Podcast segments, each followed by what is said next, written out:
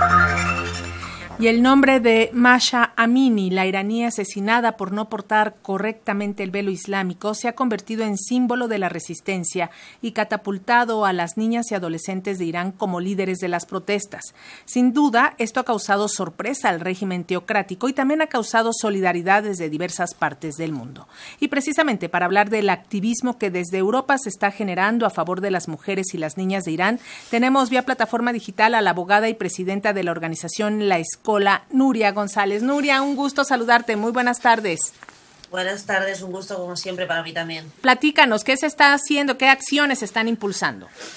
Bueno, ah, la semana pasada hubo muchísimas concentraciones de apoyo, también eh, promovidas por la comunidad de mujeres iraníes que están también en España, bueno, y en toda Europa, y, se, se intentó pues hacer apoyo desde la calle, ¿no? Porque lo que es, si, es verdad que desde el activismo se está apoyando bastante a estas mujeres, lo que es cierto es que desde los gobiernos no se está apoyando nada, ¿no? Es, llama muchísimo la atención el silencio absoluto que hace días ya eh, planea sobre este asunto cuando hay una gran parte de la gente que pensamos que puede ser el inicio de algo mucho más gordo, ¿no? Pues no podemos olvidar que Irán fue el primer país en radicalizarse, entre comillas, y en, hacerse más integrista con la revolución de los ayatolás. Y creemos que ahora, por lo que sabemos, ¿eh? yo, por ejemplo, he podido hablar y entrevistar a una periodista que está en Teherán, que está siendo parte de las protestas, y ellas están convencidas de que esto va mucho más allá que el asesinato de, esta chica, de esta joven, ¿no? Por no llevar correctamente, entre comillas, es que se puede llevar correctamente alguna vez un símbolo patriarcal y misógino y violento como es el, velo. ¿Y, qué, dicen las mujeres, Nuria? Precisamente las mujeres iraníes que están viviendo en el exterior, que tienen conexión con sus familias que están en Irán y que también pues mantienen las vestimentas, las creencias, las religiones eh, en, fuera de Irán. Mira, las mujeres en Irán están preocupadas por sus familias en Irán, específicamente por, las mujeres que están allá, pero las que están saliendo a la calle, eh, lo que no puede ser es que en Irán ya haya más de 40 asesinadas a tiros en las calles por, exigir la libertad de no ser marcadas con el velo, que repito, que es el símbolo patriarcal por excelencia de la religión islámica, ¿no?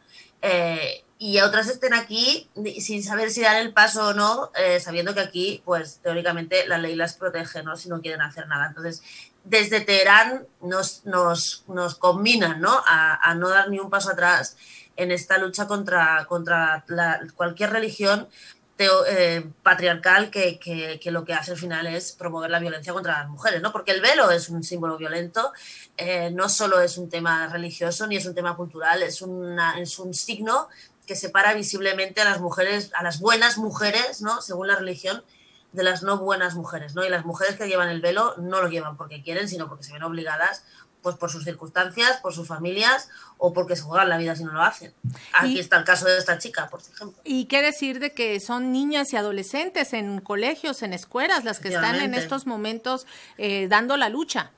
Efectivamente, mira, nosotros tenemos ahora una fecha muy, muy importante, que es el próximo 22 de octubre en Barcelona, que hay convocada una grandísima manifestación de mujeres, a las que invito aquí a, participar a todas las mexicanas que se encuentren en Barcelona, si nos oyen, y en España, en la que una parte muy, muy importante son las mujeres que se nos han unido de contextos islámicos, que son activistas contra cualquier símbolo religioso, específicamente contra el velo y todo lo que suponga una cuartar su libertad como seres humanos y todas ellas van a participar el 22 de octubre en Barcelona y estamos muy ilusionadas de que así lo hagan, ¿no? Pero hay que tener un grado extra de valentías y las feministas siempre lo tienen, estas feministas más, porque son perseguidas incluso aquí por fanatismos religiosos, por fanáticos religiosos que muchas veces también están amparados por las administraciones públicas. Hay partidos políticos y gobiernos autonómicos como el de Cataluña, por, ejemplo, que da muchísima cancha a todo este tipo de discursos que bajo la falsa premisa de la, de la cultura y de las costumbres lo que hace es violentar a las mujeres.